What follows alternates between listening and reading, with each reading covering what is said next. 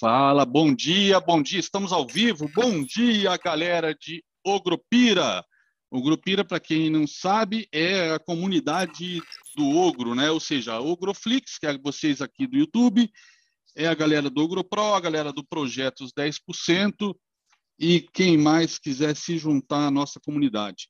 Bom dia, bom dia. Hoje é dia 14 de junho de 2021, segunda-feira, começando aí a segunda quinzena de junho, e com isso o primeiro semestre vai se esvaindo entre nossos dedos. É muito bom, galera, voltar, voltar a estar com vocês. Estava com uma saudade simplesmente é, é, gigantesca desse trabalho, desse dia a dia, desse contato.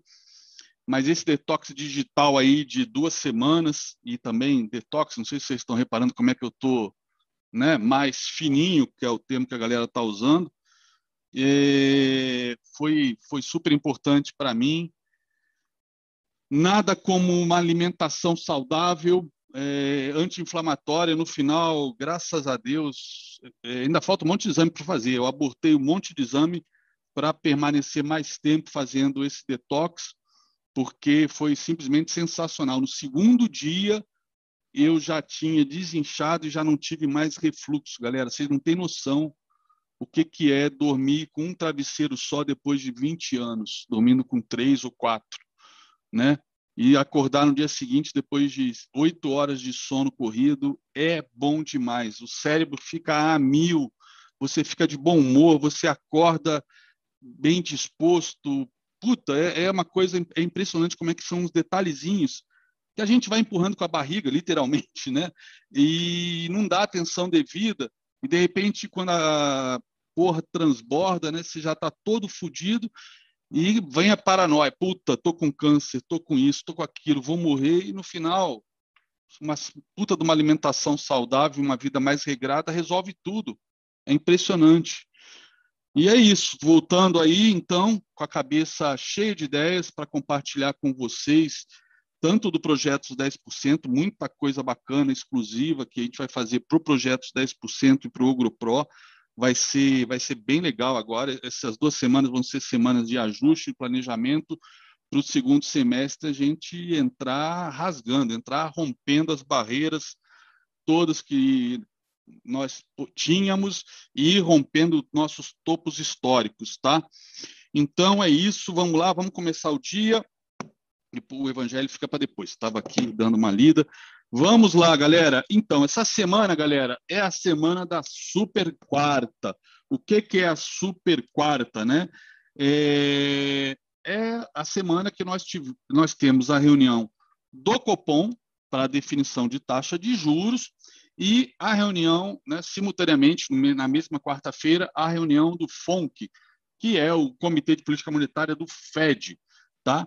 Também com sua decisão de juros, que a gente sabe que não tem decisão de juros nenhuma. Os juros vão, vão aumentar, a expectativa continua sendo de apenas 2023. Mas já já eu falo do Fed. Bom, essa semana, como tem o Copom aí na quarta-feira, é difícil dizer o que esperar aqui dessa segunda, terça e quarta. É, são três dias, obviamente deve ter volatilidade, mas são três dias que o mercado, acho que em time frames maiores, talvez não ande, não saia muito do lugar, tá? Por quê? Porque é, tem muita expectativa em cima dessa reunião do Copom. E por que essa expectativa tão grande? É, nós tivemos, né, nas últimas duas reuniões, dois aumentos de 0,75%.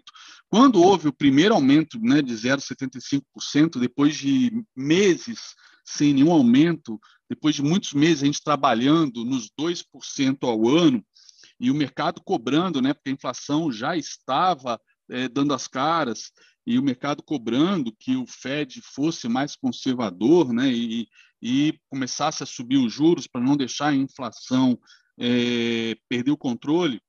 Quando o Fed começou, a primeira reunião de 0,75, é, o que surpreendeu, o mercado até já esperava, mas na época ainda tinha ainda não tinha um, o comunicado anterior não dava é, a entender que ia ter um aumento de 0,75. Então, se especulava entre 0,5% e até 1%, apesar de ser minoria, né, 1%, porque mas a, mas a inflação realmente já estava subindo e com isso havia umas apostas do mercado. Aí o Fed mandou 0,75, beleza. E o que surpreendeu é que ele deixou contratado, ele já avisou que no outro mês ia ser 0,75 e talvez também no, no, na, na reunião seguinte, que é essa de quarta-feira agora. Na reunião passada, confirmou o 0,75, chegamos a ter também apostas de 1%, né, minoritárias novamente, por conta justamente da inflação, mas o, o Banco Central manteve 0,75 e anunciou 0,75 para essa de novo. Né? E ele, o, o que o, o Banco Central comentou é que ele está buscando, ele ainda acredita numa inflação temporária, mas ele reagiu, começou a reagir tardiamente e com esses aumentos, inclusive, é, mais agressivos, né? Mas ele colocou que a ideia era fazer um ajuste parcial, porque ele ainda acreditava na possibilidade de fechar o ano dentro da meta, tá? Que é 3,5%. E a inflação está bem acima disso, já está rondando a casa dos 6%. Então, ele, mas ele manteve lá o, no comentário a, a, palavrinha ajuste parcial, tá? É, não só o Fed quanto o Banco Central, não sei os demais bancos centrais do mundo, é, praticamente de um comunicado para o outro, eles fazem quase que um copy-paste, tá? E os, o pessoal especialista em DI, que opera juros, né? É, inclusive tem robôs que já fazem isso hoje em grandes bancos, eles, em um, em um segundo, eles leem o documento e faz essa comparação, né, string a string, como a gente fala em computação, para ver se saiu ou entrou alguma palavra nova naquele texto, o texto principal, que é o que vai é, ancorar né, as expectativas de, de Selic, de inflação. É, então, a palavra que o mercado está esperando, na verdade, o mercado está apostando que vai ser retirada na quarta-feira, é a palavra ajuste parcial. Ou seja, o que, que o Banco Central queria dizer com ajuste parcial? Que ele não tinha intenção de subir a Selic ao longo deste ano para ter uma Selic, por exemplo, maior que a inflação para segurar a inflação. Pelo contrário, a ideia era ter uma, não era nem ter uma Selic neutra, que seria igualar a inflação, era uma Selic abaixo da inflação, porque vinha a expectativa que realmente a, a inflação era transitória e uma hora ela ia cair, então não tinha necessidade de tantos aumentos. Então o mercado está é, esperando que ele tire esse, esse ajuste parcial, porque espera que não seja mais parcial, que realmente o Banco Central tenha que ir atrás da, da, de uma taxa neutra, pelo menos. Né? É, por quê? Inflação continua dando sinais de alta, e nós temos agora essa crise hídrica, né, batendo aí na nossa porta. Inclusive, o Estadão ontem deu de primeira mão que teve acesso, né, é, o, o, vazamento ou não, não sei como, através de um contato aí no dia a dia de, de décadas com os deputados, deputados não, porque isso, isso, vem do, isso vem do Planalto, mas com o meio político, né, porque provavelmente o Planalto deve alinhar isso com a sua base, com o Centrão, é, que deve vir uma medida provisória de racionamento, galera. Racionamento, ou seja, é, impor, não sei se chega a ter cortes de energia se a pessoa é, não cumprir o racionamento, mas impor uma redução aí de 20% da, na conta de luz, como foi em 2001. Então, uma, fica até inclusive um alerta que se no meio do pregão sair a medida provisória, né, é, isso talvez não esteja precificado. Talvez até já se precifique um pouco hoje na abertura, por conta desse vazamento no final de semana. Até porque o ministro das Minas e Energia, ele depois desse vazamento dessa matéria do Estadão, ele não confirmou essa medida provisória, mas também não, não negou, né? Não negou, né? Ele quis tipo, porra, quem vazou essa merda, né? É, não, não, não, não confirmou nem negou. Então, essa medida provisória, a hora que realmente for fato, talvez o mercado não tenha precificado, e isso pode dar uma porrada para baixo na bolsa, tá? E uma porrada para cima no dólar e no DI. Por quê?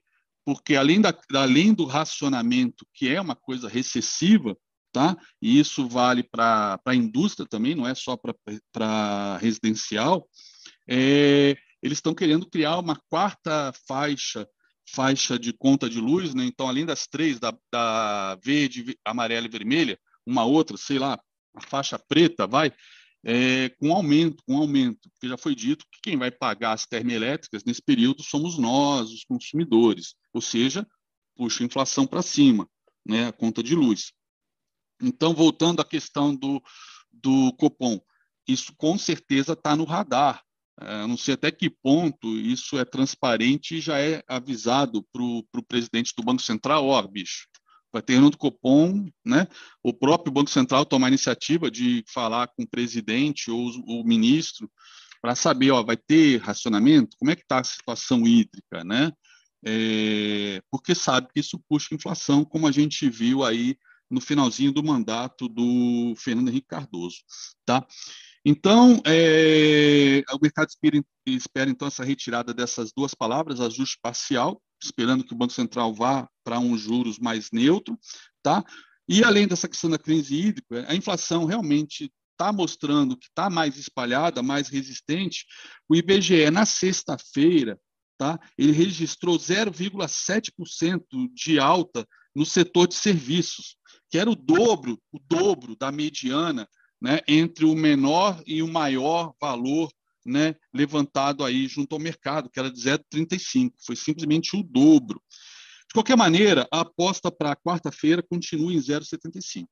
Que o Banco Central, né, o pessoal aos poucos começa agora nesse ciclo de altas, começa a entender a dinâmica e justamente as apostas são mais nesse, nessas questões de, de termos, de comunicado, né? não em, em cima do, do valor que o Banco Central vai anunciar na quarta noite.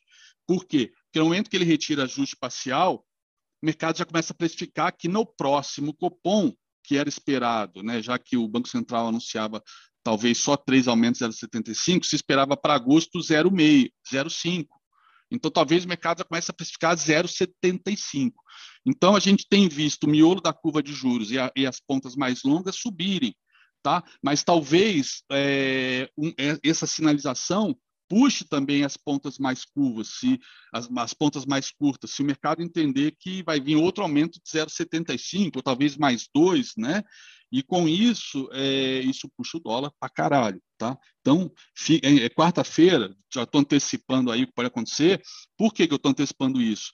Porque essas apostas já podem começar a acontecer a partir de hoje, até por conta do vazamento desse, dessa, desse documento da medida provisória, tá? Então as apostas podem começar, podem começar a partir de hoje. Não estou dizendo que vão começar, é, vamos seguir o fluxo, vamos seguir a tendência. Cinco minutos é bom por causa disso, porque né, a tendência, de repente, no 60 ou no diário, os movimentos são maiores, maiores não, são mais suaves, porém, em termos de pontos, são maiores, mais bruscos. Né?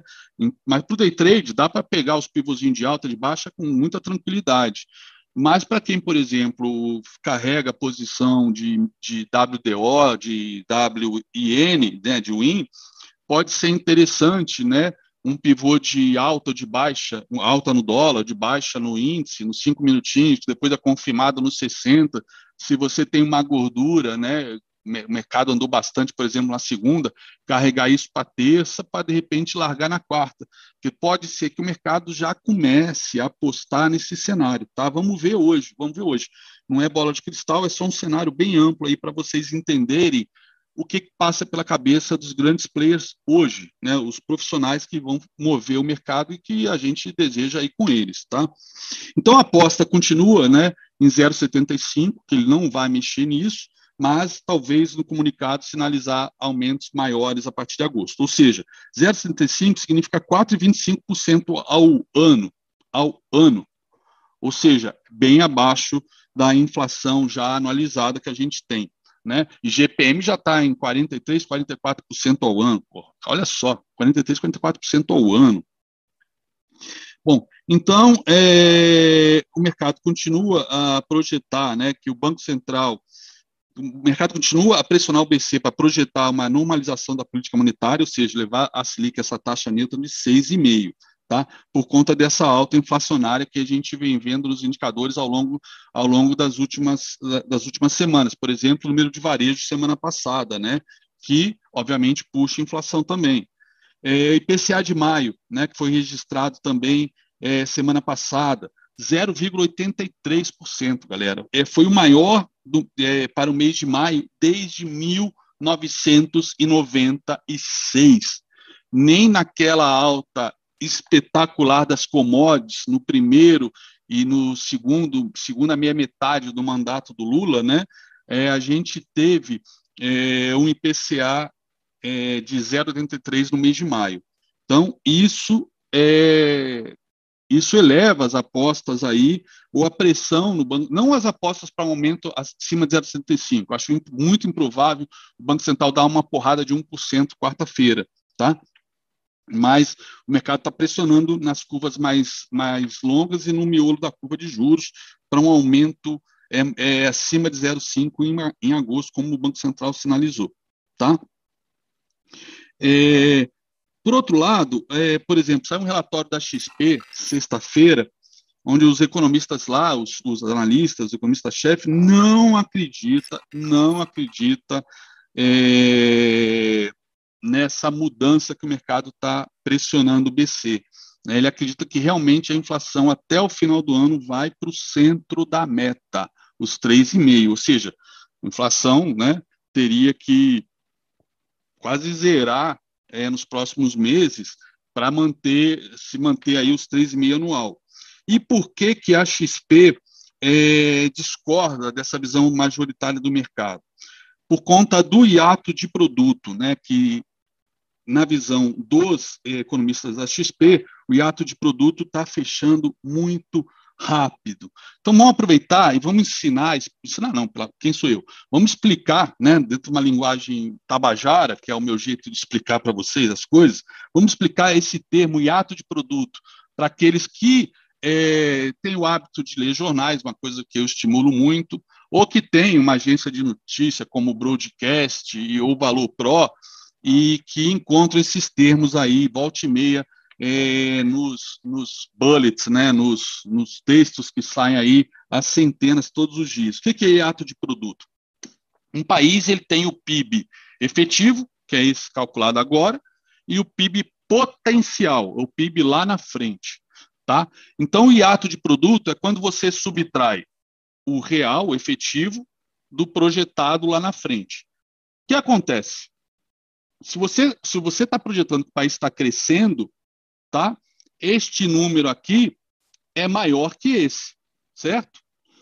Certo?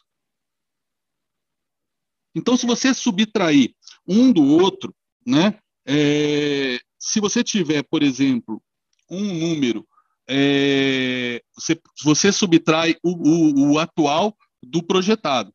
Se você tiver um número positivo, significa que esse aqui está bem maior do que esse. Por exemplo, de repente o mercado não prevê PIBs muito avançados, muito altos nos próximos do, dois anos, tá? Mas esse, esse ano, vocês viram, o PIB surpreendeu aí há duas semanas. Então, é, quando você faz essa subtração do PIB anual, né, saiu 1,2%, né, o, o último trimestre. Quando você pega o PIB anualizado atual e subtrai de um projetado, se der negativo, mostra o quê? Que esse é maior que esse. Ou seja, o PIB está alto agora, está mostrando o quê? Um superaquecimento da economia, pressão inflacionária. Pressão inflacionária. Por outro lado, se você isso dá positivo.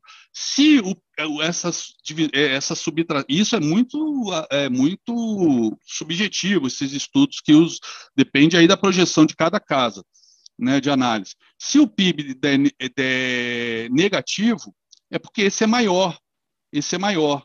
Então, mostra o quê?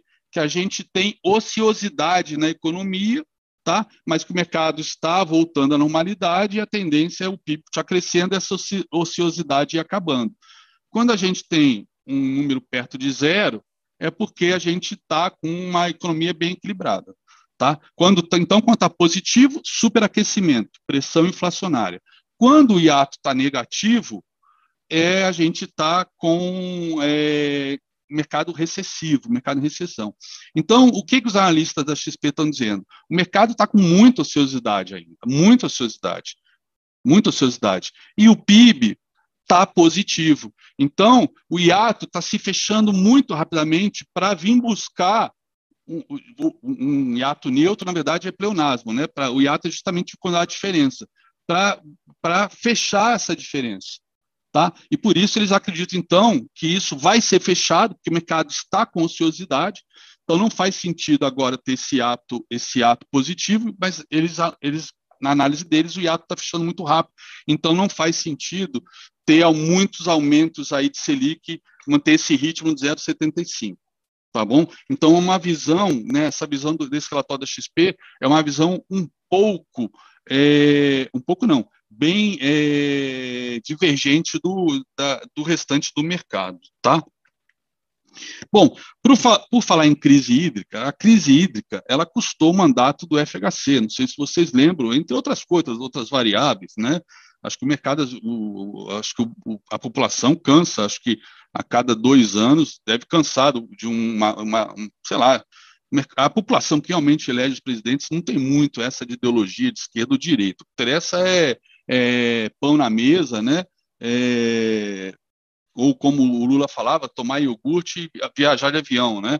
Então, a população que realmente, a majoritária, que, ele, que realmente no final vai eleger os presidentes, elas são mais pragmáticas em relação à, à candidatura. O que interessa é ter comida na mesa.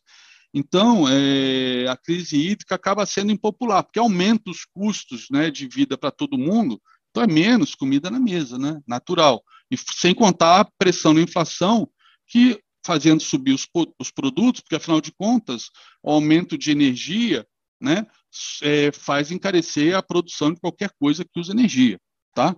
E, e, praticamente tudo, né? Praticamente tudo não, 100% de tudo. Algumas empresas são, é, eu esqueci o termo em economia que se usa, são muito usuárias de energia, como por exemplo é, é, metalurgia na área, de, por exemplo, de alumínio, tá? E outras têm a energia pura e simples para deixar as máquinas rodando, tá? Então, isso vai ser transferido para o preço dos produtos, por isso que puxa a inflação. E, neste caso, além do, dos produtos é, serem, é, receberem esse acréscimo de preço por conta da tarifa de luz, tarifa de energia, a própria tarifa em casa né, vai aumentar e aí é, a população acaba sentindo em dobro isso. Então, o, saiu, saíram números agora de, de popularidade, saiu semana passada o número de popularidade do presidente e a, quem achava o governo péssimo ou ruim aumentou de 49 para 50. Então, isso pressiona o presidente para quê? Para aumentar as políticas é, mais, é, aumentar é, as políticas mais voltadas para o social, para trazer de novo a, a, o grosso da população para o seu lado. Então, a gente deve ter, a qualquer momento, né, é, um, o novo Bolsa Família vai ser anunciado até para já antecipar, contra, contrabalancear essa crise hídrica, esse aumento de inflação, aumento da conta de luz. O novo, o novo Bolsa Família deve ser anunciado e deve, ainda não existe números, né, mas ele deve contemplar de 14 milhões a 20 milhões de famílias, e o valor esperado deve ser de 300 reais cerca de. É, o valor atual é 190, então não chega a 50% de aumento, mas é um aumento considerável, 300 reais por mês para 14 a 20 milhões de famílias, tá? Hoje, galera, às 15 horas sai também a balança comercial. Balança comercial mexe com o quê? Mexe com dólar. Balança comercial mexe com dólar por conta aí justamente, balança comercial é o que a gente importa, né? é, o que a gente exporta menos o que a gente importa, pum, sai a balança comercial, tá? E agora vamos pular para o hemisfério norte, vamos falar dos Estados Unidos de Fed. Qual a expectativa, então, do FONC, né, o cupom deles? É, a gente sabe que não vai sair nenhum anúncio de aumento de juros e talvez não saia nada com relação à retirada de estímulos agora. Mas a pressão, dentro, inclusive, né, dos, dos membros do Fed, a pressão começa a aumentar rapidamente para que eles cessem com os estímulos que, que eles têm feito mensalmente, que é a compra de 120 bilhões de dólares todo mês, desde o início da pandemia. Tá? Então, se multiplicar aí por 14, 15 meses, vocês vão ver quanto que eles já gastaram, é, quantos que já imprimiram de dinheiro para poder comprar, quantos títulos já emitiram lá para frente para comprar esses títulos mais curtos aí do, do mercado, justamente para o mercado, os, o mercado financeiro, os bancos, estarem com dinheiro para injetar na economia na forma de crédito. Não necessariamente acontece, a gente sabe disso. Mas, enfim, gera liquidez e esse valor, que é, que é, esse, é, não adianta, não tem como eles, eles é, comprarem isso condiciona, é, de uma maneira condicional, né? Mas, queira ou não queira, eles estão eles estão botando 120 bilhões de dólares todo mês na mão dos bancos e esse dinheiro está indo para onde? Mercado de ações. O mercado de ações está bombando desse jeito há um ano e pouco.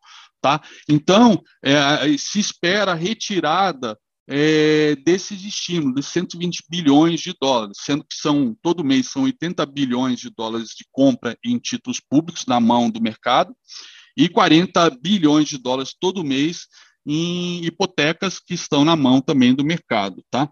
É, títulos hipotecários. E a hora que ele retirar isso, são 120 bilhões a menos para ir para o mercado financeiro comprar ações. Tá? Então, esse, é, esse, essa sinalização, se vier agora no comunicado do FONC, eu até na, pode não vir no comunicado, mas se não vier no comunicado, isso vai ser, com certeza, vai ser tema e vai ter muita pressão na entrevista que o, que o, o Jeremy Powell faz, concede meia hora depois, né, às três e meia, é, é, é, a hora que vier esse comunicado, que ó, vamos começar a retirada dos estímulos ou vamos reduzir o montante, isso sacode a roseira, sacode o SP500, tá? E para mais uma palavrinha para vocês entenderem, tá? É, quando vocês lerem no jornal ou numa agência de notícia, a retirada dos estímulos, que são esses 120 bilhões, pode vir com um nome, que é o nome que é usado no mercado financeiro americano, que é tapering, Tapering significa, quando os Estados Unidos começar, o Fed começar o tapering, significa começar a retirada dos estímulos, tá? E isso é esperado a qualquer momento, porque a inflação americana está rondando aí os 5% ao ano, galera. É muito alta é, esse valor, tá? Para quem, para o Brasil pode não ser, né? A gente já está rondando aí os 6, 6,5%, mas 5% é quase uma inflação padrão Brasil atual, né? Então, é, por isso a importância dessa super quarta. E a grande pergunta que fica é o quanto é, isso vai começar a ser precificado hoje, amanhã e na própria quarta-feira, tá bom? Então, para operar day trade é super tranquilo, super tranquilo que é, meu pivô de alta é compra, meu pivô de baixo é venda e ponto final. Não tem muito que lucubrar, nem, vocês nem precisariam saber de nada disso que eu estou conversando com vocês. Mas, para swing trade, né, de futuros, e também para as ações, porque afinal de contas isso vai desembocar no final, né, o rabo do cachorro vai balançar o cachorro, que é o Ibovespa, isso vai impactar no Ibovespa, é óbvio. Então, quem está com posições aí, né, tem essas variáveis aí rondando é o mercado financeiro brasileiro e o americano, que é, acaba sendo o driver para todas as bolsas do planeta. Tá bom? Esse é uh, o meu Morning Call de volta, bate-papo de volta, depois de aí quase um mês ausente, tá bom? E vamos para o game aí às 9 horas para ver disso tudo que eu conversei, o que, que o mercado começa, começa a, a nos sinalizar para essa semana, tá bom?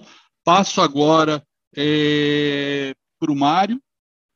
Hoje o Fabrício, o Fabrício não vai poder estar tá com a gente, tá? É, ele está dodói hoje, mas o Mário aí vai fazer uma revisão aí geral, mostrar alguns gráficos e eu volto daqui a uns 20 minutinhos para a gente também fazer, a, fazer uma revisão aí do dólar futuro, do índice futuro, nos períodos semanal, diário, 60 minutos e 5 minutos, para deixar tudo planejado aí para a semana e pegando aí esse início de abertura às 9 horas para ver aí aonde vai abrir e aí já sinalizar um pouco aí desse sinalizar esse contexto aí que a gente abordou agora, tá bom? Segue aí, Mário. Show de bola. Bom, pessoal, bom dia a todos. Vamos lá, eu vou compartilhar a tela com vocês. Nós vamos dar uma olhada aí nas ações, nós vamos dar uma olhada aí nos, no IBOV, no S&P, vamos ver o que a gente pode esperar. S&P, para quem está vendo aí, o S&P está querendo ir lá para o seu topo histórico. Vamos ver como é que vai ser essa semana, tá bem interessante. Então, vamos começando primeiro falando aí do IBOV, tá, pessoal? Ibovespa. É, semana passada, na sexta-feira, a gente viu um pouquinho de queda aí do mercado na sexta. Até para quem estava operando day trade, foi um, foi, foi um bom movimento, porque sexta-feira o mercado caiu, de certa forma, bem alinhado tecnicamente no índice futuro. E aqui, nesse caso aqui, pessoal, a gente vê que logo depois para o fechamento, o Ibov deu uma recuperada e isso aqui é um sinal interessante, porque, de certa forma, ele fechou acima da sua média móvel de 9. Ou seja, cria-se até uma expectativa um pouco mais positiva aí para hoje dentro do mercado. Vamos ver como que vai vir a abertura do mercado lá fora para os indicadores brasileiros. Até agora, no momento, a gente tem EWZ subindo 0,27. Petrobras lá fora na ADR já está subindo 0,79 e Vale subindo 0,36. Isso contribui para uma alta aí do Ibov, porém Itaú e Bradesco estão caindo, o que de certa forma traz um equilíbrio aí entre eles, já que nós estamos falando dos, das maiores papéis aí do Ibovespa. Então, resistência mais importante foi deixada já no gráfico do Ibov. É claro que na sua tendência mais de curto prazo, a média móvel de 20 é a principal seguidora de tendência, então a média móvel de 20 aponta para cima, a 9 também, só que aqui elas estão bem abertas. Então, quando você tem as suas médias bem abertas, tem aquela situação onde as suas médias podem estar uma encontrando com a outra e fechando, e para isso a gente precisa de uma correção, seja uma correção no tempo ou seja, uma correção de preço, tá? É natural isso acontecer. Dos papéis que estavam chamando a nossa atenção, nós tivemos aí Braskem. Braskem chama a nossa atenção ainda por conta de ter um OBV ascendente. O papel rompeu o topo aí na semana passada, né? E agora fez um pullback de pré-rompimento. Na sexta-feira até corrigiu um pouco, mas ainda assim Braskem segue aí com um padrão de alta forte. Então, vamos ver como que ela consegue anular essa semana aí, essa barra vermelha, e se não perde esse fundo principal, porque esse aqui é o fundo principal desse pivô de saída. Então, Braskem aí, pessoal, chama a nossa atenção.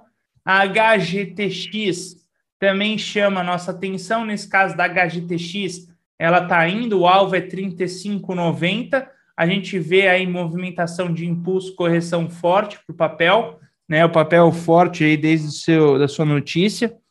SEQL também é um papel que a gente viu aí forte né, para uma reversão, um OBV que veio violentamente aí virando todo esse seu movimento de queda. A gente vê um pivô de reversão e desse pivô de reversão nós temos um alvo na região de 26,52 e o papel parece estar caminhando aí com força lá para tentar chegar perto desse alvo. Ainda no mercado brasileiro, a gente viu na semana passada a Profarma. Profarma chama a nossa atenção porque ela está querendo romper essa resistência. Ela já tem uma saída com um pivô. Falta um fechamento legal aqui da Profarma. A gente já tem um alvo na região 1705. O OBV se mantém instável nesse momento. NGRD também chamou nossa atenção de venda. Nesse caso aqui, a NGRD, pessoal, acabou deixando um novo pivô de baixa, perdendo um suporte importante. A gente vê o OBV perdendo o mesmo suporte, né? O volume vem fraco para o papel e a gente vê alvo na região de 5,95 para esse papel. A PETS é um papel que chamou nossa atenção para um movimento de alta na semana passada. A gente viu impulso, correção, pivô. E nesse pivô da PETS, a gente tem um alvo próximo aí a 25,16 média móvel de 20 apontando aí para cima, média móvel de 9 apontando para cima. A PETS aí chama bastante atenção.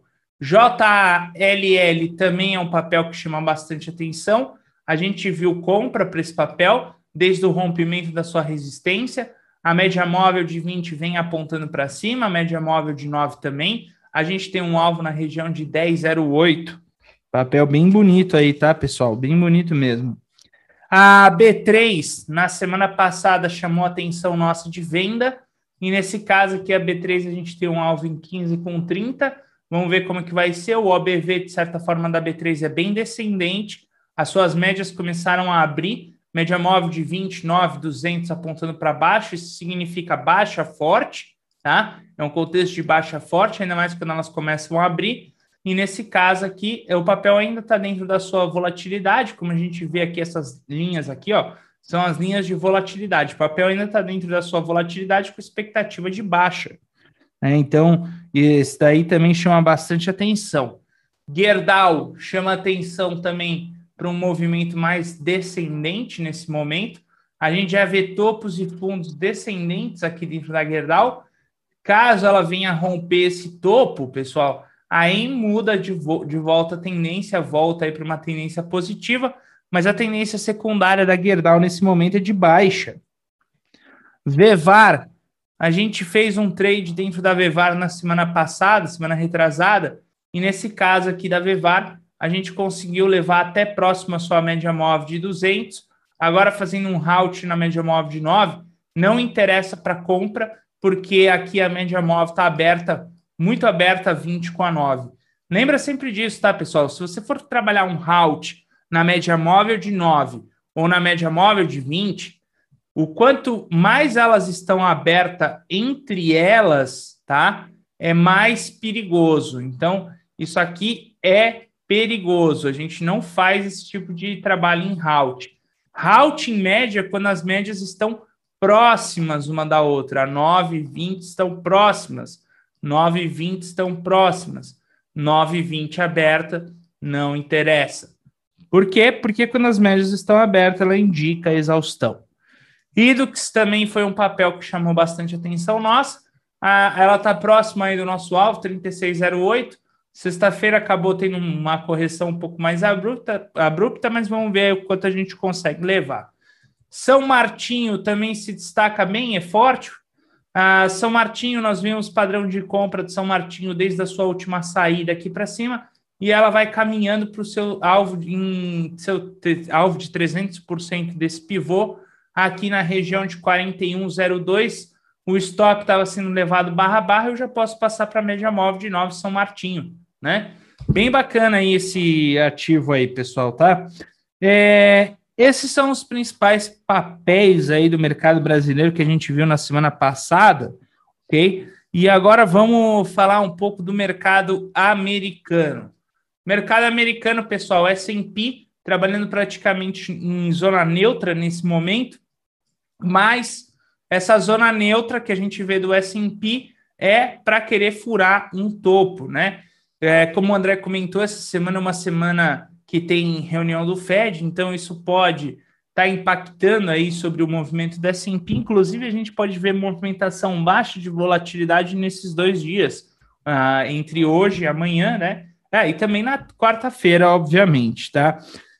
Então você vê que ele está querendo impulsionar num topo, mas ele não está com força, né? O mercado está meio duvidoso aí sobre isso, se vai, não vai, e por aí vai. É, falando também, pessoal, essa semana nós temos vencimento do S&P e do Nasdaq. Então, sexta-feira vence o contrato aí de junho, né? O vencimento dele é dia 18, e aí começa a vigorar o contrato aí de setembro. Então, nós temos o vencimento aí do S&P, Nasdaq, o Russell, o Dow Jones, todos eles, todos os mercados futuros aí, eles vencem essa semana, ok? isso também impacta bastante, né? Assim como no mercado brasileiro também, né? A gente tem o vencimento aí dos futuros. É, falando das ações que chamam a nossa atenção, a SML é um papel que chama a atenção nossa para compra. Nesse caso aqui, 750 dólares é onde a gente colocou como alvo para esse papel. IQV também é um papel que chama a nossa atenção. Nesse caso aí, IQV ah, o alvo dela está em 247, a gente já tinha visto compra aqui antes.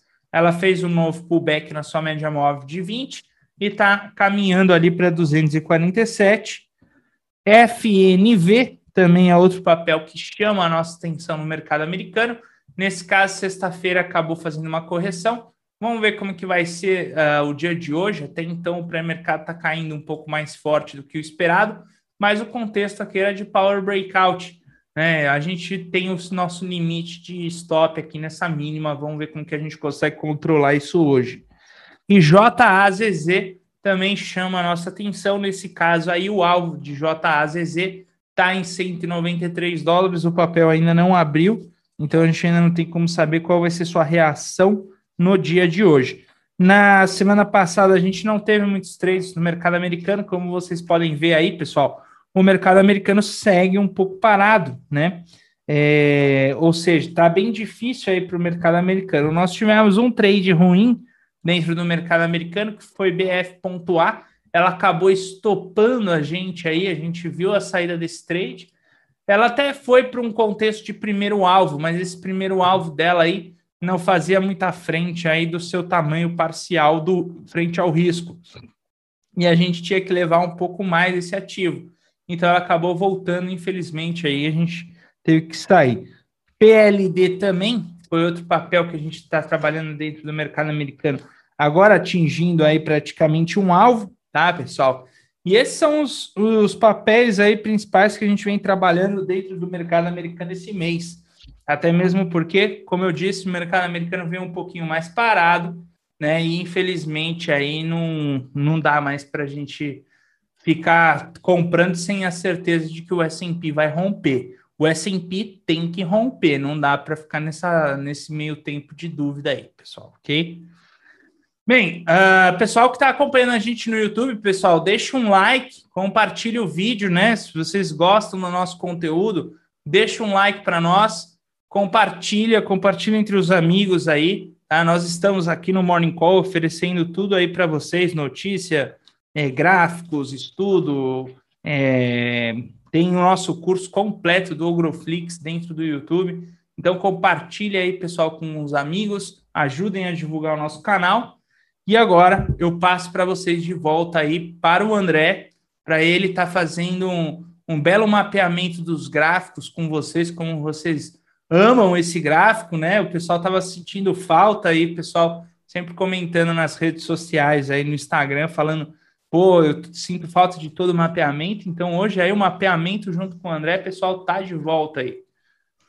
Fala, galera.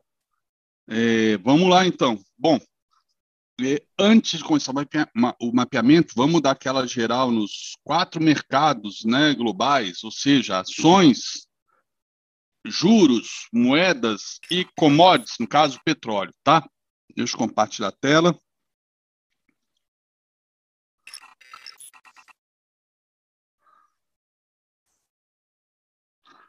Bom, vamos lá. Beleza? Deixa só.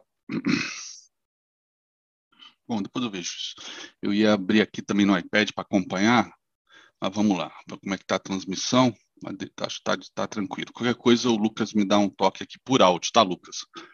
Deixa eu abrir aqui o chat do lado. Pronto.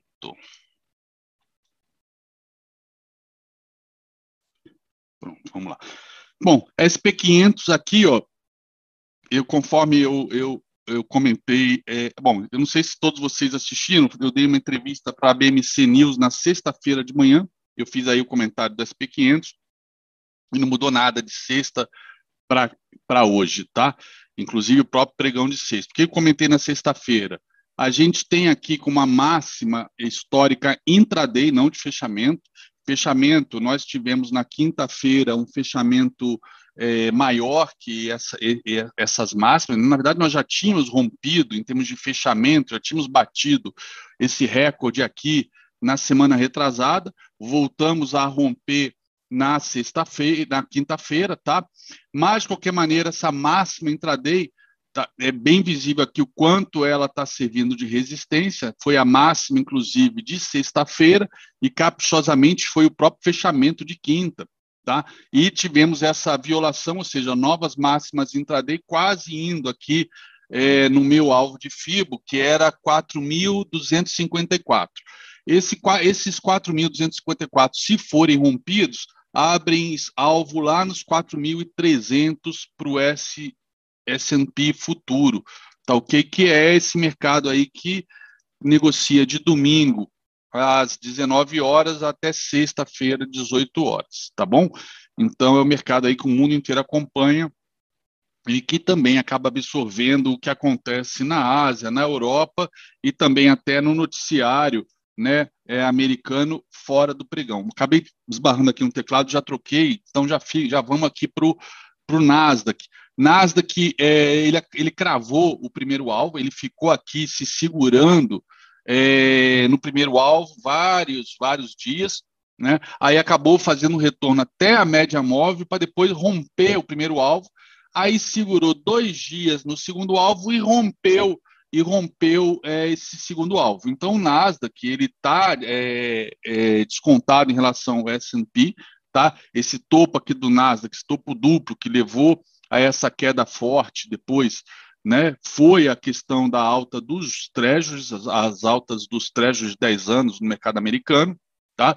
Ou seja, que levou dinheiro da bolsa, da renda variável para renda fixa por conta dos dividendos maiores que das empresas de tecnologia e também a realização de lucro por conta das altas, das altas é, espetaculares que o mercado de tecnologia teve, as big techs, e com isso as altas já tinham sido é, indecentes ao longo da pandemia, né? E nesse início de ano e com pagamento de rendimentos maior por parte do Tesouro, é, que qualquer dessas ações aqui da, de tecnologia, a maioria inclusive nem paga dividendos, né, é, foi natural essa migração, portanto. Por isso que é importante ficar de olho nos yields de 10 anos. Então, isso afeta também diretamente, é, próprio o próprio Nasdaq afeta diretamente o SP500, uma vez que uma vez que cinco ações são mais de um quinto do peso do SP500. Né? Se olharem aqui de novo o SP500, vocês vão ver que a gente te, já está trabalhando aí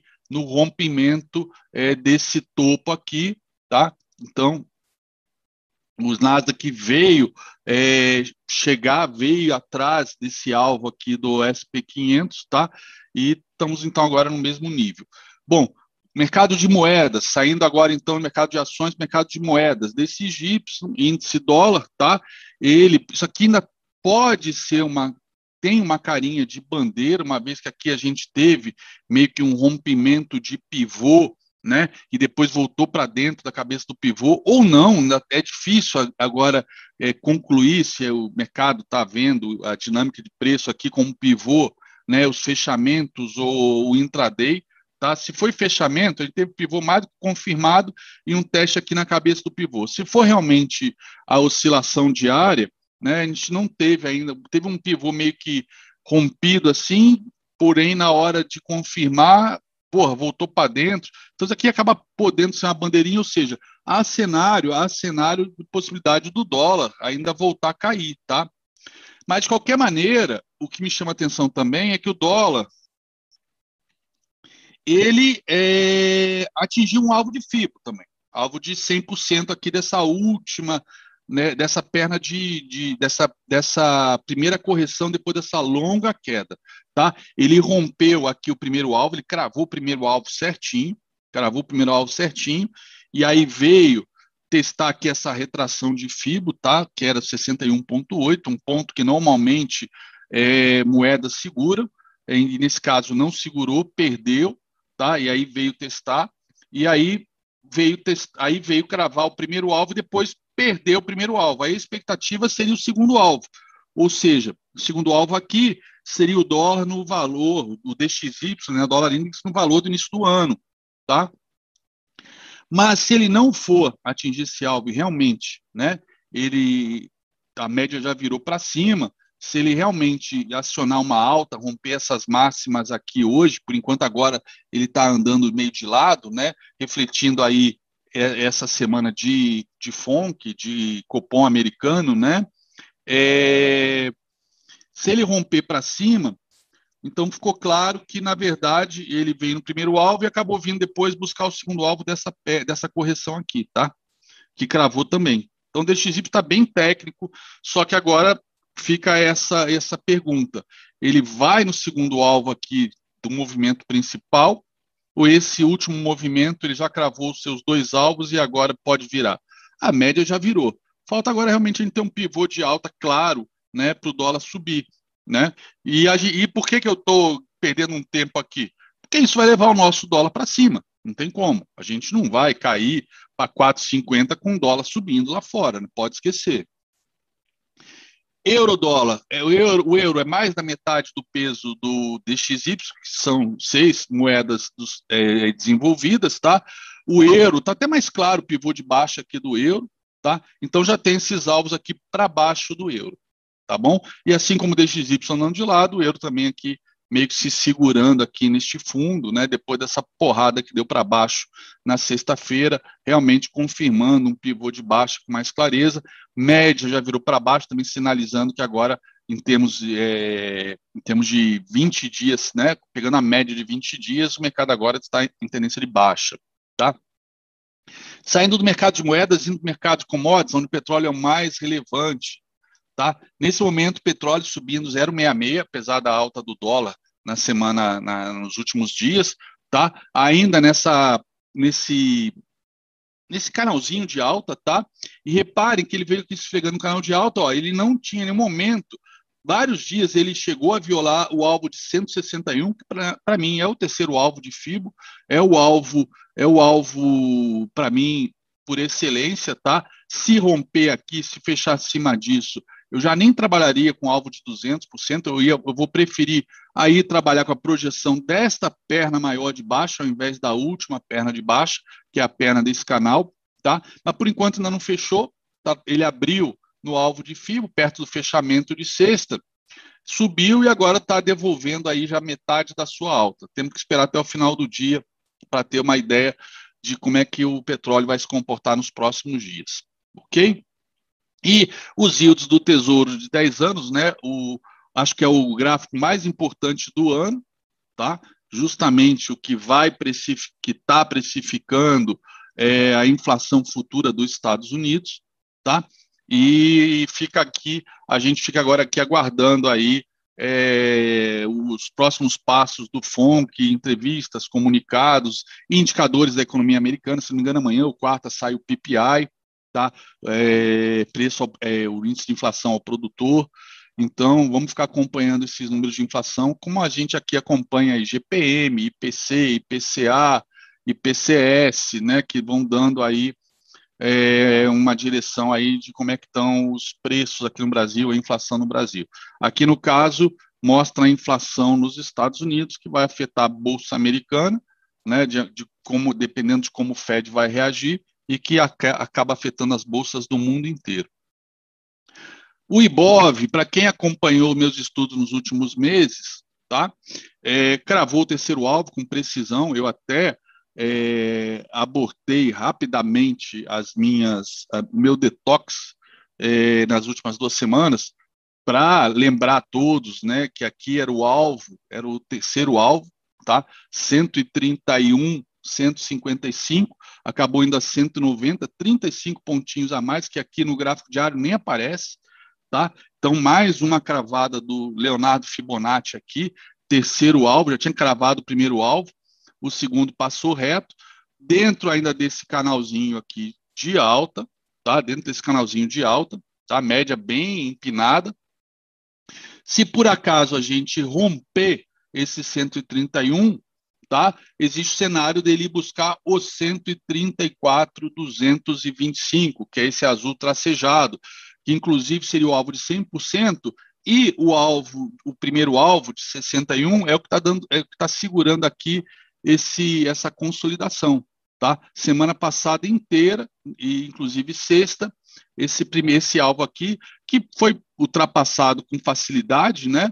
Virou suporte virou suporte, está segurando o IBOV há uma semana.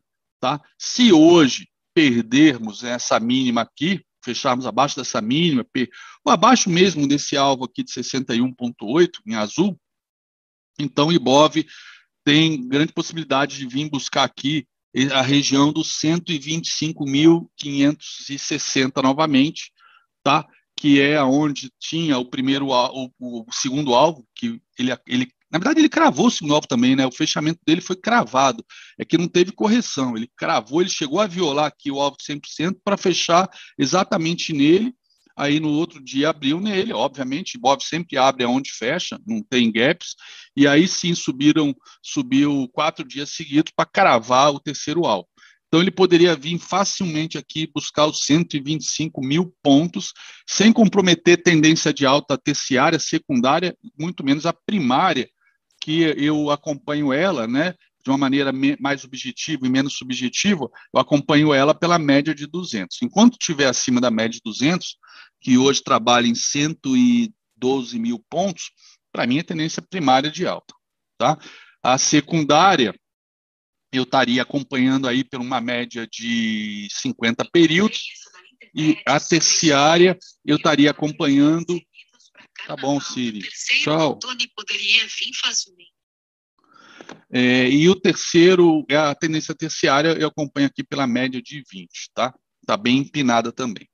Bom, saindo do IBOV, vindo para o nosso dólar, tá? Para o nosso dólar é, à vista, ele cravou, né?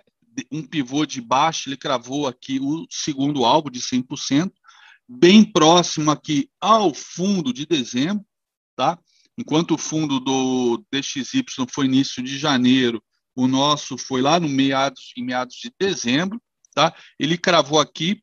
Reparem que ele também tinha cravado esse terceiro alvo aqui dessa dessa última perna de alta dentro do, deste triângulo aqui que foi rompido, cravou o terceiro alvo, tá? E dessa segunda perna de alta do triângulo, ele rompeu o segundo alvo, ele acabou segurando aqui no primeiro alvo, tá? Aqui difícil saber o que, que realmente foi suporte, se foi esta perna de alta ou esta menorzinha do triângulo. Provavelmente foi essa maior, tá? Que ele tentou romper, violou várias vezes, segurou, ó, e aqui a gente vê um teste bem claro com essa mínima cravada aqui, tá? Aqui vocês reparem que eu tinha falado bastante desse 61.8 que deveria segurar, tá? E realmente segurou, deu essa puxada para cima, mas aí a média de 200 e o de 50 jogou para baixo de novo, e aí sim rompeu o 61, que é um ponto sempre possível de fazer operações de reversão. Então, no, no gráfico intraday, quem acompanhou a vista no diário se deu bem, pegou esse movimento bem forte aqui, e depois perdeu o segundo alvo, foi buscar o terceiro, foi buscar o primeiro aqui dessa perna, e aí agora, ó, foi buscar o segundo desse, deste pivô aqui, né, ou dessa projeção que é a própria base do triângulo, tá? A própria base do triângulo, que, é, que são alvos de triângulo, ele foi buscar 100%, ou seja, ele buscou exatamente a dimensão do triângulo, para quem opera a figura, ele cravou, buscou, e agora está querendo virar, tá? Querendo virar, não, querendo corrigir pelo menos até a média móvel de 20 aqui, que está em 5,18 no à vista. E aí, com isso, não só ele viria até essa média móvel de 20, mas viria testar esse fundo aqui, né, que foi rompido. Ó. Passou reto, sem pullback nenhum, então ele poderia vir aqui testar isso é, ao longo dessa semana. E a gente tem questões macro, todas as, as, variáveis que, que possibilitam é, buscar esse, esse ponto aqui por conta aí de inflação, Copom, Fed, etc. Saindo aqui do dólar à vista, indo para o DI, né? O nosso DI, ele é, fez um movimento de alta aqui, meio, não, é, não chega a ser um pivô de alta, porque esse fundo não está mais alto que esse. Mas ele rompeu este topo, já é um sinal, um sinal altista, tá? Não podemos falar de pivô ainda, tá? Por conta desse fechamento abaixo desse fechamento aqui, não tô nem, mesmo que eu não considerasse a mínima, o fechamento já foi abaixo, mas já é uma divergência, como preconiza Martin Pring, né? já, não, já não faz topos e fundos ascendentes, tampouco descendentes, mas já faz um topo ascendente ao anterior. Com isso, eu já consigo projetar, mesmo sem ter o pivô de alta ainda, e aí o primeiro alvo é 7,75, e o segundo é bem este topo aqui, ó, essa região de topo aqui, no 7,87, tá? Aqui para o DI 24, que é o DI do giro que a gente usa como referência. E para não dizer que não falei de Bitcoin, cadê ele? Tá aqui, tá? Bitcoin, ó, tenho monitorado ele de perto, ó. Ele foi cravar, cravar aqui o meu alvo de 100%, para quem acompanhou, né? e não acreditou, foi lá nos 34,500, cravou, violou uma porrada de vezes e voltava, sempre voltava e segurava no primeiro alvo, tá? Como está segurando hoje. Como está segurando hoje. Tá? Então, nesse caso, é, eu tenho aqui as retrações também, ele passou reto pela retração de 38, foi segurar lá na de 50, tá? Numa primeira vez que furou, ele veio testar, fazer pullback. Eu vou tirar até a retração, porque nessa hora eu tenho as projeções, eu não preciso da retração. Eu gosto muito de acompanhar nos primeiros testes. Agora eu já estou vendo que o mercado está consolidado aqui entre o alvo de 100% e o alvo de 61%. Se ele perder, então, essa consolidação para baixo, ele deve vir buscar o alvo de 161, portanto, que é em 26.730, 27 mil dólares, tá? 27 mil dólares. E se for pegar realmente o último, realmente perna de alta, ele quase cravou o primeiro alvo aqui, quase cravou o primeiro alvo, não cravou ainda. Então aqui poderia ser um suporte aqui nos 29.500 dólares, tá? E se realmente a dinâmica de preço tiver em função dessa última perna de alta, o segundo alvo seria lá nos 21 mil. Mas eu acho que a dinâmica está encaixadinha aqui, está encaixadinha aqui, seja nessa, nessa, nessa projeção tá, dessa última perna de, de alta menor, né? Essa aqui, tá? Por conta aqui desses fechamentos aqui nessa região entre 35,5 e 34,5, essa diferença de mil dólares aqui, tá? Então aqui por enquanto, mas pelas pelas resistências aqui, eu acredito, como aqui o próximo alvo é esse rosa, está no mesmo ponto, eu acho que eu não preciso, opa, eu acho que eu não preciso ter esse, essa linha mais, tá?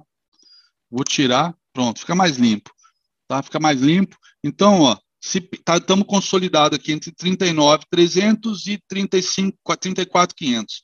Se perder 34,500, próximo alvo 26,750 com alguma possibilidade de segurar nos 29,500. Vamos lá para o nosso mercado que abriu há dois minutos, tá? Opa, dólar em gap de baixa, hein? E índice em gap de alta. Ou seja, o mercado abrindo com, com bastante é, otimismo hoje. Então vamos lá, vamos apagar aqui os estudos, começar do zero, excluir todos os estudos de dólar futuro. Vamos lá, vamos para o gráfico semanal, tá? Gráfico semanal numa consolidação clara, tá? Clara, dentro desse retângulo aqui, tá? Então, de qualquer maneira, vamos ver, fazer uma projeção aqui semanal desta última perninha de alta, tá? Tá com ligado o imã? Tá, deixa eu ligar o imã. Deixa eu tirar minha câmera, não sei se ela fica por cima da transmissão. Então, a gente tem esta perna de alta aqui, a última, projetando para baixo, ó. Então, aqui, nós tivemos, atingimos o primeiro alvo aqui do semanal, reparem que segurou, segurou por quatro semanas esse alvo. Na semana retrasada, que rompeu, ó, ele já foi direto no primeiro alvo. Olha que bacana esse gráfico, galera. Como é que Fibo tá legalzinho. Acabou rompendo, né? Na, rompendo aqui na semana é, do dia 31, Deixa eu só ver se eu tô. Aqui provavelmente pode até ser esse rompimento se deve a questões de mudança de contrato, tá? Gráfico semanal. Deixa eu ver se eu estou com ajustes ou não. Estou sem ajuste, show, menos mal. E agora a gente tem esse candle branco aqui que se romper para cima, a gente projeta ele para cima, se romper para baixo, projeta ele para baixo. Mas para baixo eu já tenho o terceiro alvo aqui em 4,87 tá? 4,87. Obviamente, esse fundo aqui, essa região de fundo, também ajudou a segurar o dólar aqui. Acho que vale até a pena deixar isso mapeado, tá? Ó, ele, na verdade, ele parou antes. Ele parou antes. Atenção à esquerda. Ok. Então tá aqui, mas fica mapeado isso, é importante não perder isso de vista, tá? E vamos agora para o diário. Pro, opa, para o diário. Para o diário, vejam. Veja que interessante. Ele realmente aqui ficou brigando aqui vários dias para segurar. Depois de segurar, ele foi em direção à média de 20, ó, fez aquela, aquela bandeirona, né, que a gente nos cinco minutos talvez não veja, tá? E aí e aí é importante ter isso. Opa, deixa eu tirar o imã que me atrapalha aqui no estudo. E aí a gente vê aqui, né, que depois que foi rompido, acelerou. Ó, acelerou, ó, rompeu, fez pullback na própria bandeira para depois ir embora quando perdeu essa mínima na outra semana. Olha que interessante. Olha como é que está bem técnico no diário o mercado, tá? Bem técnico no diário, tá? Então aqui, ó, foi no segundo alvo, rompeu, tá? E aí agora, o que me chama a atenção? Aqui tinha um triângulo de bar, um triângulo é, mais ou menos simétrico. Vamos botar até para botar alvos de diário, a gente pode utilizar essa última perna aqui para ver se isso aqui também pode ter sido um alvo de diário, tá?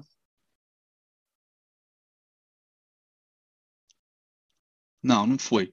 Opa, opa, saiu do lugar aqui. Não, não foi.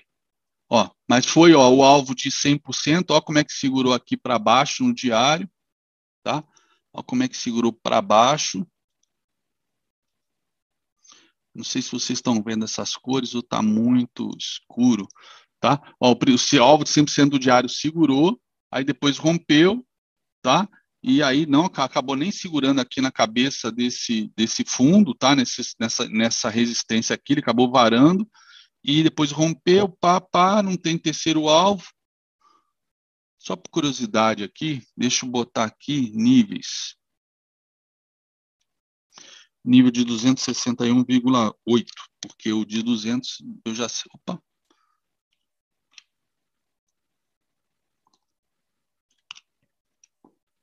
Opa. Peraí. 261 0,8. Deixa eu incluir aqui. Aplicar. Não, é bem abaixo. Então, cancelar. Deixa eu pegar essa bandeira. É bem provável que ele tenha feito o, o alvo dessa, dessa última perna, então. Vamos lá. Cravou. Olha aqui. Ah, Fibo é foda. Fibo é foda.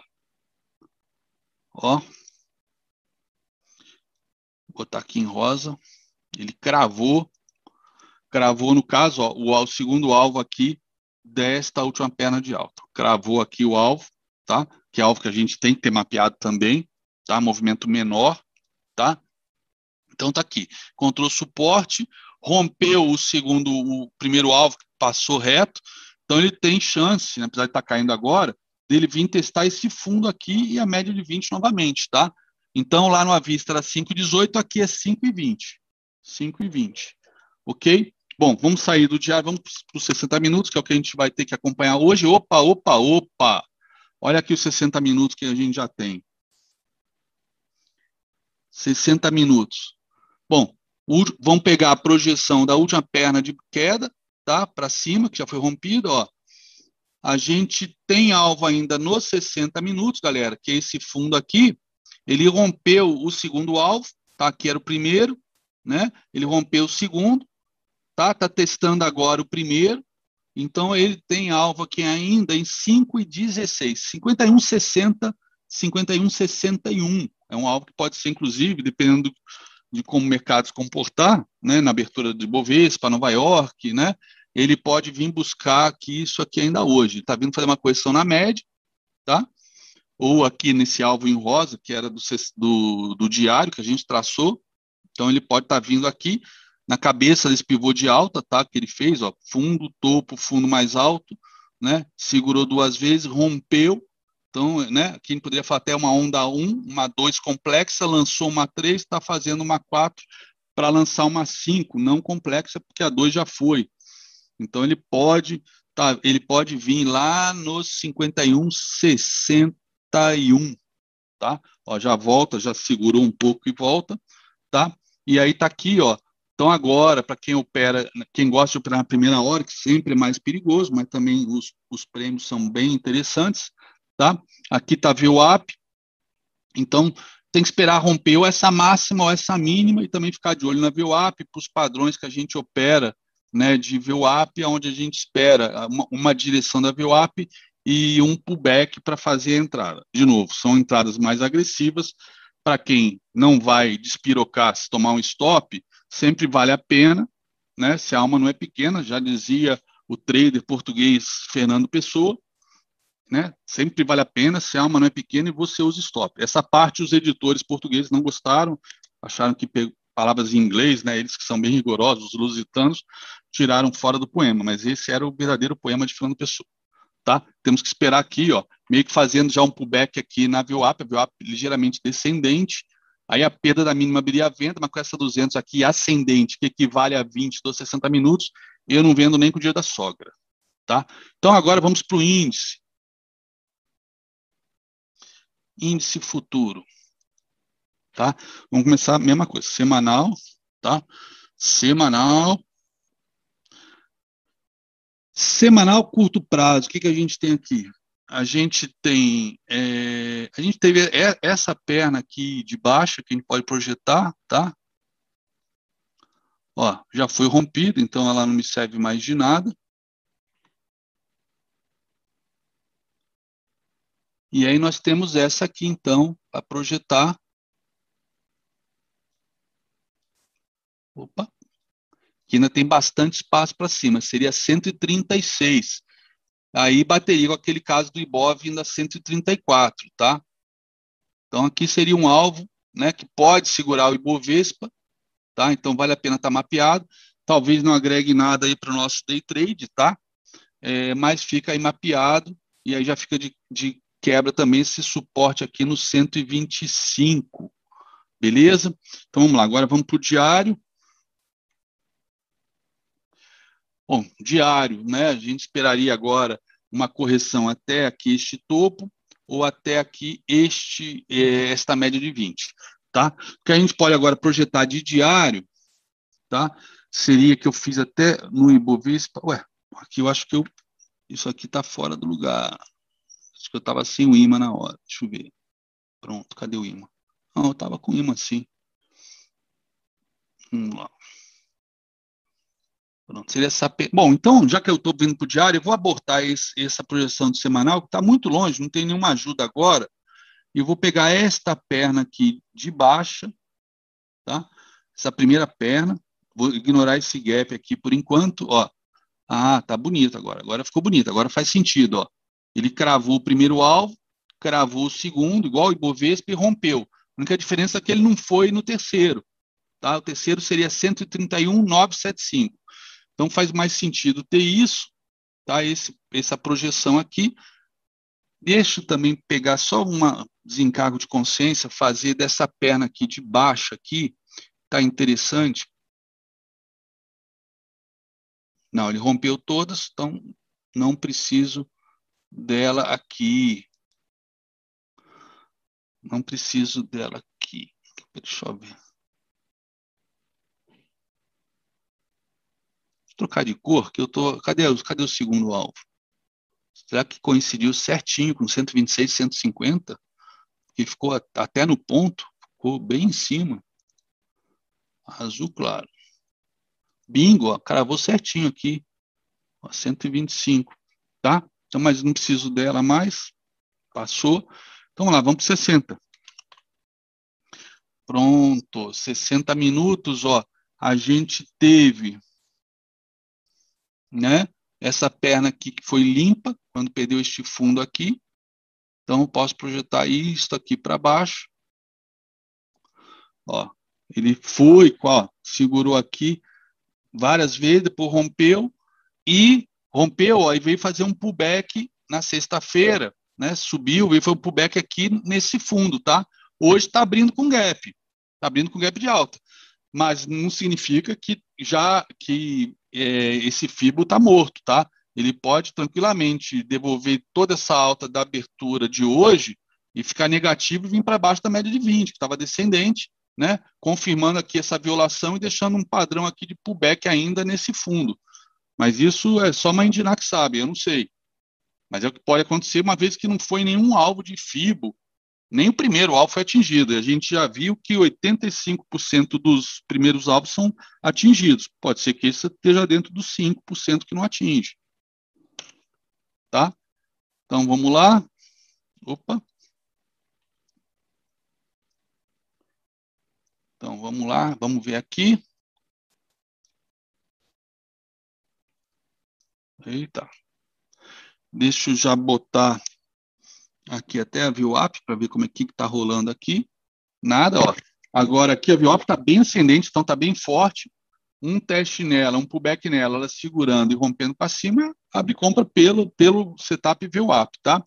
E projeção para cima, já que a gente rompeu né, essa máxima aqui da última perna de baixa, então a projeção para cima que eu tenho, ó.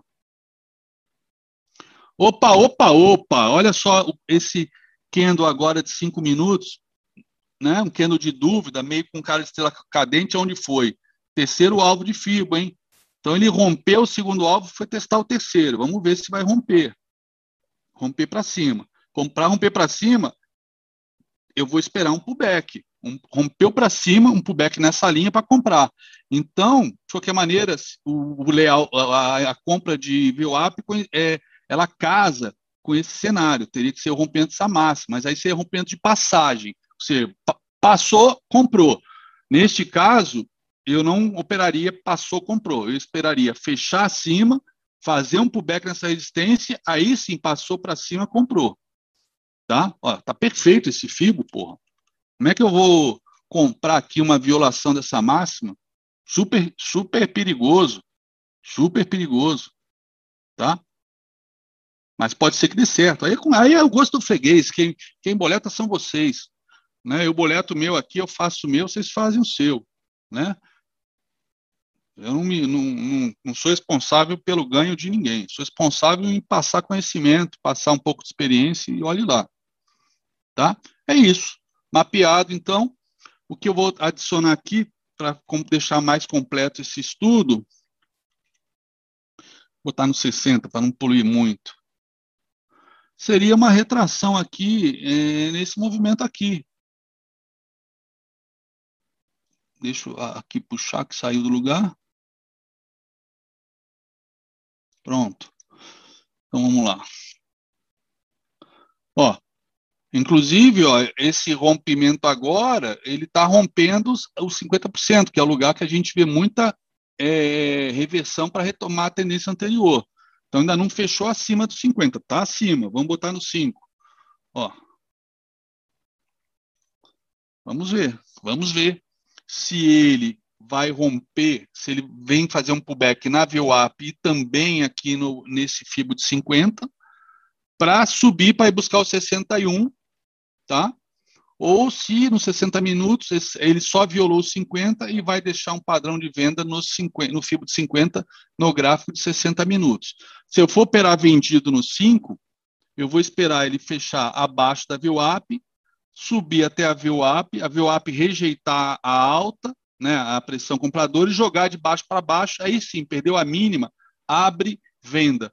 Ah, André, mas essa média de 200 ali, eu vou vender com a média de 200 ali, cara, ela está descendente, pô, então ela ajuda, não atrapalha. Claro que dá, pode dar uma segurada, gerar volatilidade ali, mas ela, ela ajuda, não atrapalha.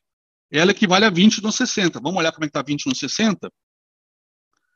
Ó, cadê a média de 20? Está sem média de 20 aqui, caceta. Eu apaguei sem querer na aula que eu dei. Então vamos lá, vamos incluir a média de 20. Inserir indicador. Vixe, mudou tudo aqui no Profit. Então vamos lá, inserir média de 20. Opa, 250 não, 20. Pronto, tá aí. Ok. E agora vamos botar o Tabajara nela. Primeiro, deixa eu alterar aqui. Aparência, espessura 3, deixa eu botar ela aqui em amarelinho, que mostra quando está em consolidação, que o Tabajara não está nem verde nem vermelho.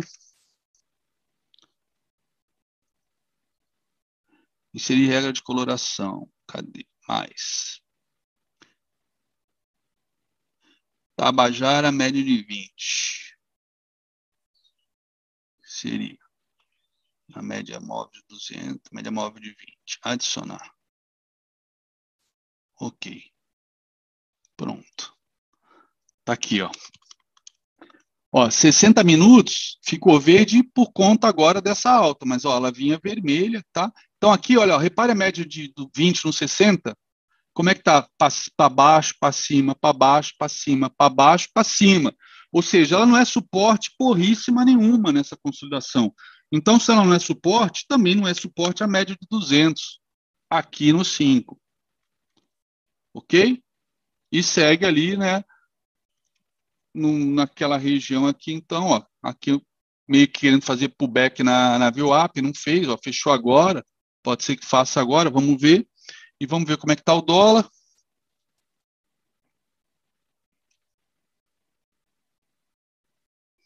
Então, deixa eu aumentar aqui. Então, índice, nada se fazer por enquanto, e idem dólar, nada se fazer. Ó, dólar passou para baixo da VWAP, passou para cima, VWAP de lado, dólar, então a VWAP agora não tem utilidade no dólar. VWAP completamente indefinida, e ó, a média de 20 bem ascendente, então é um suporte, mostra que nos 60 minutos o dólar está subindo, aqui é uma puta zona de armadilha grandona. Ou seja, em termos de alvo e stop, não compensa operar dólar aqui nessa região. Tá? Então é isso, tem que ter paciência. O day trader é, não é daily trader, lembrando sempre a vocês, né? Às vezes ficar de fora hoje, quem sabe hoje, amanhã e quarta, não é problema nenhum para o day trader. Claro que se der um sinal muito claro, muito bonito, a gente entra. Mas a própria configuração aqui do dólar está complicada aqui nos cinco minutos, tá? E o índice também, uma compra aqui, tem um alvo não, não muito grande, e a venda tem que esperar confirmar para baixo, enfim. Vamos ver, seguro morreu de velho. A gente, na verdade, não tem que tentar. Na verdade, é meu trabalho como analista tentar antecipar. Não é nem tentar antecipar, é ver o que está acontecendo. Mas dá para a gente, por experiência, tentar antecipar o cenário, seja para um lado ou para o outro. Né? O pessoal que não é técnico fala, pô, quando você faz um cenário para baixo, outro para cima, o cara fala, ah, o cara não sabe para o lado vai. Claro que não. Só quem sabe para o lado que vai é o mercado com M maiúsculo e a mãe de Ná, Mr. M. Eu não sei, eu nunca vou saber. E isso é libertador, porque no momento que eu desencano de tentar saber para onde o mercado vai e simplesmente reajo para o lado que ele for, porra, isso quer ser, isso quer ser trader. Essa é a diferença de price action. Price action é, é juntar duas teorias, galera. A teoria de Dow, que é a análise técnica, e a teoria da perspectiva, que é a parte emocional, de justamente né, não ficar se masturbando na frente da tela, tentando ganhar dinheiro igual um louco, girando igual um peão, e esperar, esperar pegar o peixe no, pegar o peixe no barril. Pegar o peixe no barril, é assim que funciona. Tá? Eu nunca sei o que o mercado vai fazer, eu só sei o que eu faço. Entendam isso. O que eu faço é operar com o máximo de segurança possível. Se a minha análise mostra dois possíveis cenários, né? Peraí, André, mas não está em tendência de alta? Sim, tendência de alta a gente compra, tendência de baixa a gente vende. Só que a gente tem que saber aonde comprar saber aonde vender. E saber aonde comprar significa saber qual é o alvo, se tem um alvo legal, e de preferência um stop curto com um alvo muitas vezes maior que o stop. Neste caso aqui, como eu tenho essa possibilidade, essa divergência aqui entre 60 e 5 minutos, que eu não sei quem vai ganhar, eu não posso né, é, garantir que se romper essa máxima aqui, eu perder essa mínima, vou projetar para baixo e vai. Pode ser que não vá.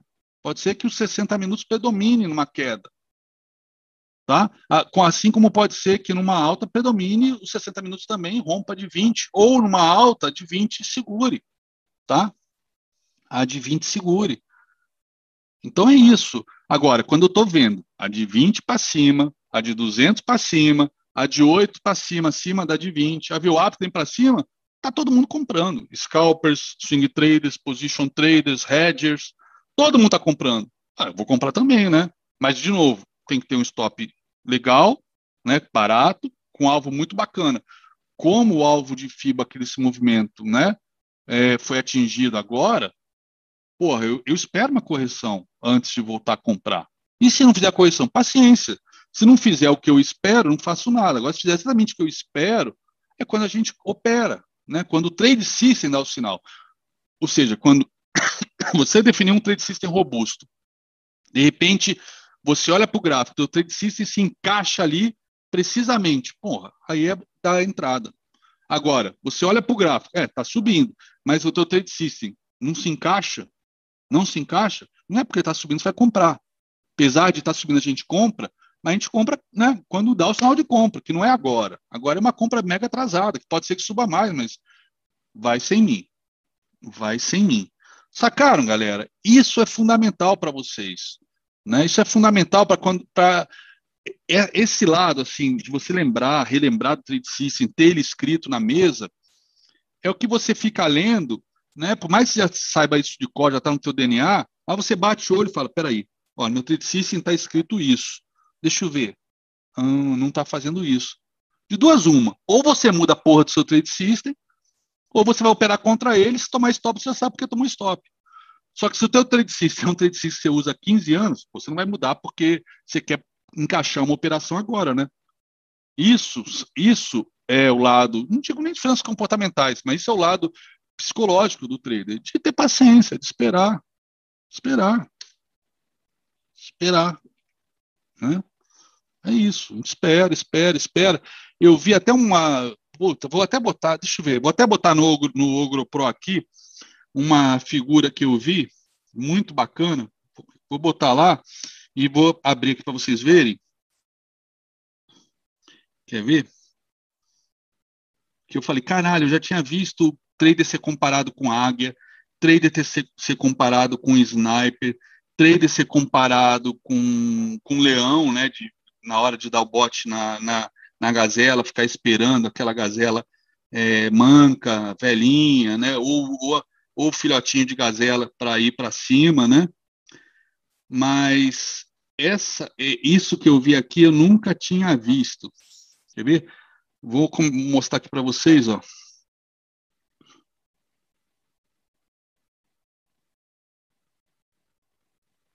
que eu achei sensacional. Pronto, coloquei no Ogro Pro. Deixa eu abrir aqui o Ogro Pro. Cadê, cadê, cadê? Pronto. Loading. Ó. Olha só, galera. Ser trader é isso, gente. Ser trader é isso. Olha só que legal. Nós temos que ser igual esses dois tamanduá aqui. Vamos esperar Vamos esperar as formigas virem para fazer o banquete. Está tudo preparado aqui. Vamos sentar e ficar olhando. Está aqui, ó. Now we wait. Está aqui, ó. Isso é ser trader. Acho que é a primeira vez que, eu, alguém no universo vai dizer que ser trader é se comportar igual o tamanduá. Tá aí, ó. Vamos esperar. Tá bom? Vamos esperar. Olha aqui, olha aqui. A retração aqui em cima, né? Ó, já perdendo a VWAP, ainda faltam dois minutos e meio, pode ser que volte para cima, tá? Segurando aqui no FIBO de 50. Se perdeu de 50, né? E perdendo na VWAP, provavelmente nos 60 minutos ele foi até o FIBO de 50, que é onde mais vezes tem reversão, deu essa violada aqui e está voltando para baixo. Aí tem grande chance ó, de perder até a abertura do dia. Perder o FIBO de 38 e vir testar fundo, galera. Tá? Olha só. O gostoso de tentar antecipar não é para operar, mas é para realmente.